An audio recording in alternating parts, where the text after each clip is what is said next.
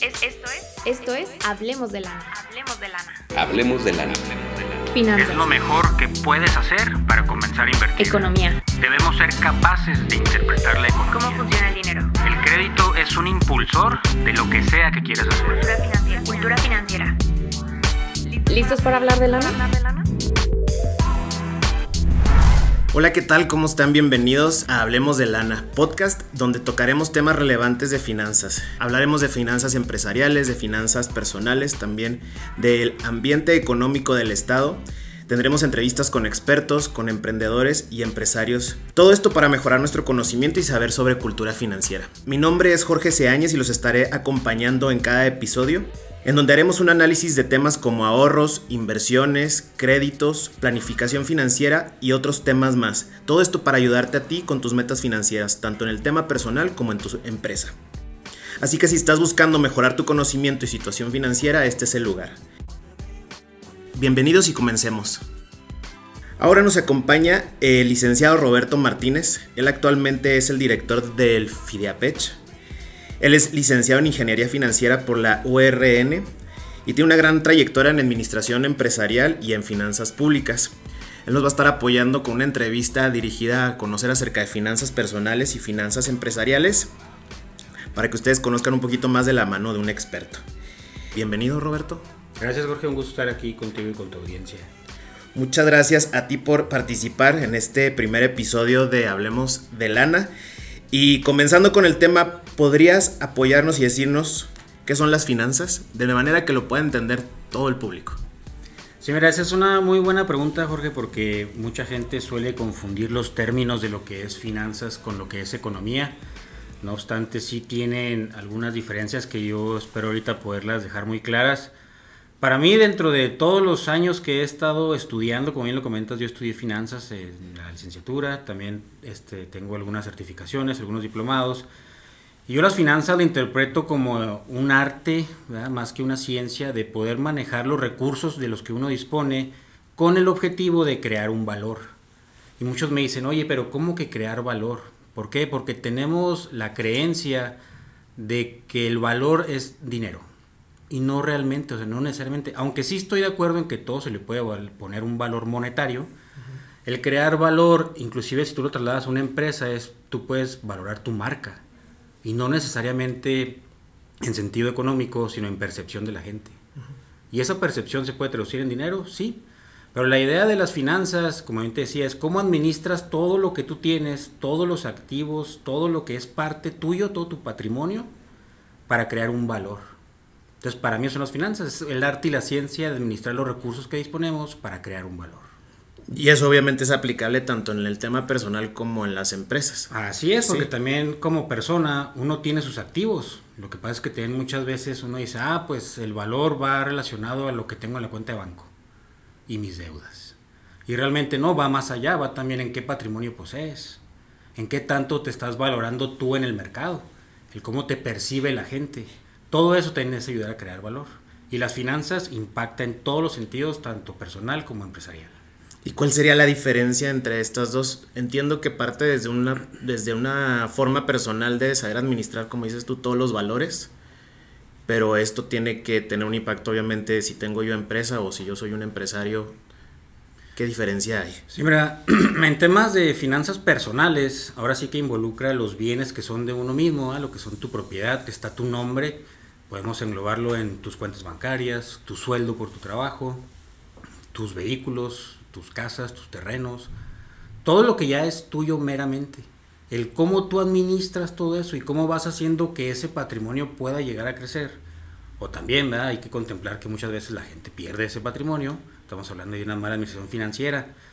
Pero tú debes de conocer el cómo vas a usar todos los recursos que tú dispones para tu vida personal. O sea, en tu día a día, ¿qué sucede y cómo puedo yo administrar mejor mis recursos para sobrellevarlo de mejor manera. Y en el ámbito empresarial, ahora sí ya involucras temas que van relacionados a otras áreas de la empresa. ¿Por qué? Porque en la empresa todo impacta en las finanzas. Pero en la empresa ya hablamos de que hay a lo mejor un departamento de marketing, un departamento de jurídico, un departamento de sistemas, de producción.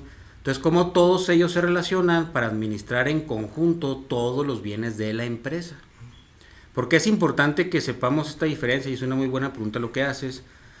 Porque cuando son cosas buenas, o sea que tú eres un buen administrador financiero en las empresas, no necesariamente lo eres como persona. Ok. Sí.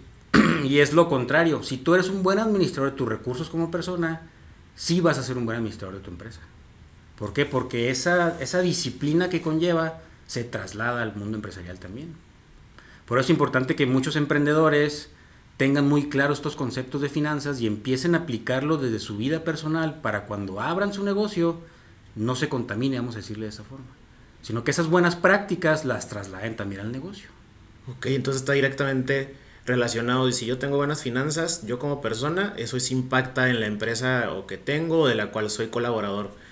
Pero si soy un buen financiero dentro de la empresa, eso no significa que voy a llevar unas buenas finanzas personales. Exactamente. Por eso mismo está tan relacionado y siempre se habla de que es mejor tener, o sea, de trabajar en tu conocimiento de finanzas personales para luego eso que impacte si quiero emprender o si, bueno, si soy colaborador o tengo algo que ver en el área de finanzas de una empresa. Sí, definitivamente van relacionadas y te digo, no necesariamente una lleva al que la otra sea buena cuando es del ámbito empresarial.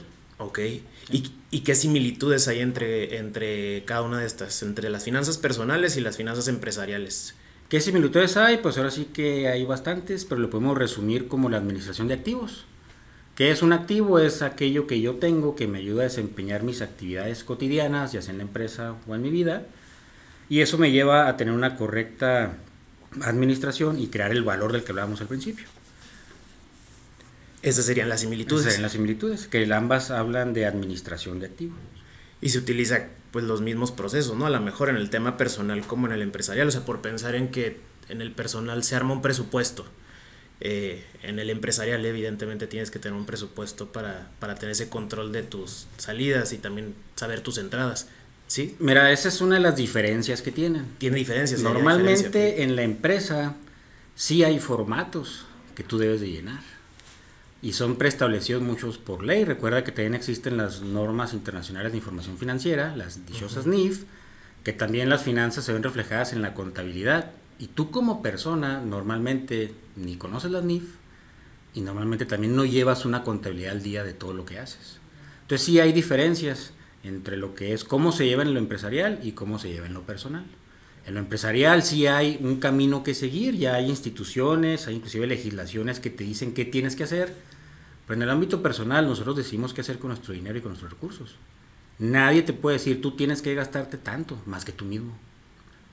Que el ideal sería eso, ¿no? Armar, digo, puedo entender lo que en las empresas está preestablecido, pero lo ideal sería que en la parte personal yo armara un presupuesto y me ajustara ese presupuesto y tuviera un registro de mis entradas y mis salidas. De alguna manera es llevar unas finanzas sanas personales, ¿sí? Sí, exacto. Hay que buscar las herramientas que existen, que se pueden adaptar a mi ritmo de vida, también a mi presupuesto, porque obviamente algunas cuestan.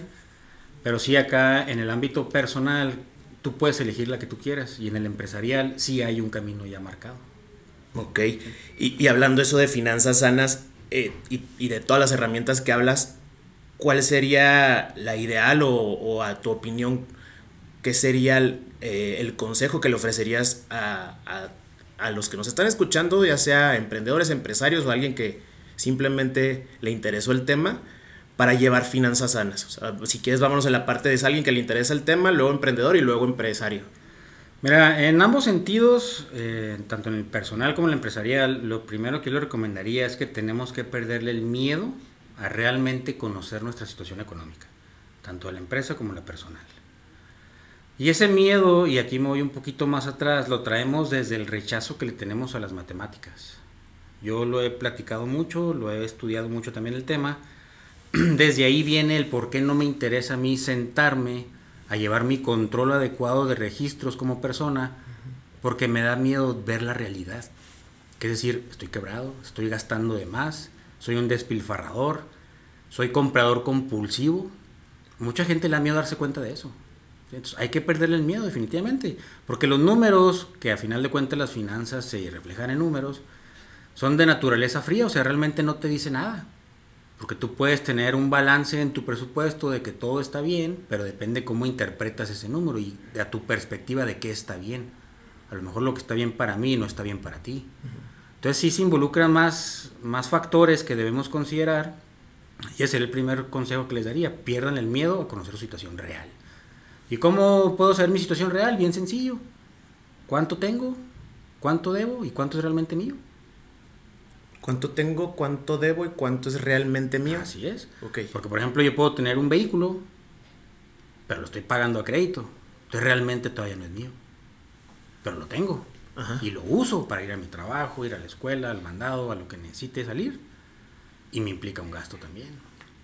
Entonces tengo que aprender cómo administrar. Tengo un sueldo a lo mejor.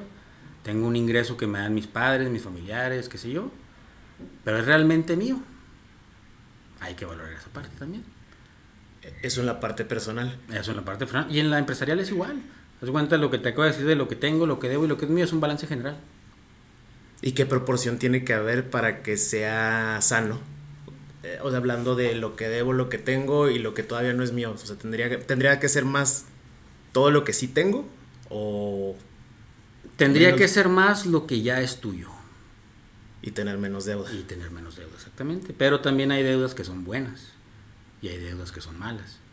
O sea, aquí tenemos que ya empezar a hablar de muchos conceptos que tendríamos que ahondar, que yo creo que en este episodio no nos va a dar tiempo. Pero eso de las deudas, primero que nada aprender cuáles son deudas buenas y cuáles son deudas malas. ¿Por qué? Porque los créditos, yo siempre lo he dicho, son impulsores de lo que tú quieras hacer. Y para como están ahorita los niveles de precios, de ingresos, pues la realidad es que sin crédito está súper difícil que puedas armar un patrimonio. Entonces hay que saber qué sí me conviene comprar a crédito y cuándo no me conviene usar un crédito y también estudiar el crédito. Plazos, tasas, qué tipos de tasa, qué es el costo anual total. ¿Por qué? Porque se involucran demasiados conceptos. Entonces a mí me parece, la verdad, súper increíble esta iniciativa de que podamos, la gente que vengamos aquí contigo, a estar tratando de difundir un poquito esta cultura económica y financiera. ¿Por qué? Porque también hay veces que tú puedes llevar un control perfecto, pero situaciones que no podemos controlar nos afectan. Y te voy a poner un ejemplo ahorita muy sencillo. Han estado subiendo las tasas de interés del Banco de México y eso nos impacta. ¿Por qué? Porque los créditos que yo ya tengo, si no me fijé que era una tasa fija, ya subieron también. O mi tarjeta de crédito también va a subir. Entonces, todo eso, digo, también hay factores que debemos estar al tanto para saber cuándo sí es buen tiempo para endeudarme y cuándo no. que coincide casi todo lo que nos platicas en eh, has mencionado conceptos como aprender, el estudiar, el conocer, entonces todo parte obviamente de eso, o sea, del tener conocimiento y el de pues sí, sacudirnos la cabeza y decir, tengo que aprender de esto, o sea, buscar por qué medios yo puedo adquirir ese conocimiento. ¿Conoces o tienes tips de en donde nosotros podamos aprender? Digo, aparte de que esta iniciativa de Hablemos de Lana va a ser con la intención de que conozcan acerca de este tema de finanzas, pero no sé, aplicaciones, páginas, algún otro lado donde la gente pueda, pueda obtener esta información y, y empiece a aprender y empiece a hacer el, el uso adecuado de sus finanzas. Pues mira, ahora sí que hay muchas fuentes de información. Ahora sí que tendríamos pues un catálogo muy amplio. Yo te recomendaría y a ti, a tu audiencia, pueden empezar por YouTube. En YouTube hay mucho material gratuito. Hay mucha gente que habla de finanzas. Obviamente también hay muchos que venden humo. Entonces, pero uno mientras más va aprendiendo, más los va a poder identificar. Si quieren algo que tenga un poco más de certeza y que también es gratuito, están todos los cursos que ofrece la Conducef. La Conducef, que es la Comisión Nacional para la Defensa de los Usuarios de Servicios Financieros, que está muy largo el nombre, mejor lo dejamos como Conducef. Ellos tienen un diplomado en finanzas personales y es gratuito. Ok. Y ahí te van enseñando algunas herramientas de cómo empiezas a armar tu presupuesto, cómo vas registrando tus ingresos, cómo separar los conceptos del presupuesto, de ver qué es un gasto fijo, qué es un gasto variable, al igual que los ingresos. También pues ya hay muchas aplicaciones que podemos traer a nuestro celular, muchas aplicaciones también son gratuitas, algunas son de pago. No obstante, ahora sí que no pudiera yo recomendar alguna porque pues no sé la situación económica de todos. ¿verdad? Si quieren algo gratuito, ahí se pueden meter a la tienda de aplicaciones de cualquier sistema que tengan, ya sea Android o iPhone o el que sea. Y ahí pueden ponerle en el buscador finanzas personales y van a salir muchas, ¿verdad? Que es para llevar un control. Así es, y hay desde que te llevan tu presupuesto hasta opciones donde uno ya puede invertir. Pues la realidad es que invertir ahorita hay que estudiar mucho, hay que leer mucho más, aparte de la administración personal. Tienes que capacitarte todavía mucho más allá. para poder invertir tú de tu propio dinero, tú mismo hacerlo, sí conlleva mucho estudio, la verdad. Sí, pues tomen nota, escuchen eh, de los expertos dónde pueden obtener esta información, dónde pueden aprender de finanzas, la diferencia entre finanzas personales y empresariales y pues los consejos que nos da Roberto para llevar finanzas sanas. Algo por último que te gustaría concluir, platicarle a, la audiencia. Sí, mira, yo creo que en este primer episodio me gustaría que nos fuéramos con la idea de que no hay mejor momento para empezar con esto de las finanzas personales que hoy mismo. Tenemos que ya dejar de culpar a todos los factores externos de todo lo que nos pasa y sentarnos a hacerlo. tenemos que dejar de pensarlo para pasar a hacerlo. Nada nos cuesta el sentarnos un día, media hora, una hora, agarras tu cafecito o lo que te guste tomar y sentarte a decir, bueno, ¿en qué me he estado gastando? Digo, también por algo nos llegan los estados de cuenta de los bancos, para que uno se ponga ahí a revisar qué fue lo que sucedió. Y ahora sí que también estar conscientes. Si ya tomé la decisión de empezar a aprender estos temas, tengo que ejecutarlos. Y no depende de nadie más que de uno mismo. Muy bien. Entonces, responsabilidad y conciencia financiera. Así es. Sería la conclusión. Muchas gracias, Roberto, por acompañarnos, por ser el padrino de este primer episodio de Hablemos con Lana, por compartir tu conocimiento. Gracias, Jorge. Hasta luego. Nos despedimos de este episodio. Muchas gracias a todos los que nos están escuchando. ¿Y tú cómo manejas el dinero? Esto fue Hablemos de Lana.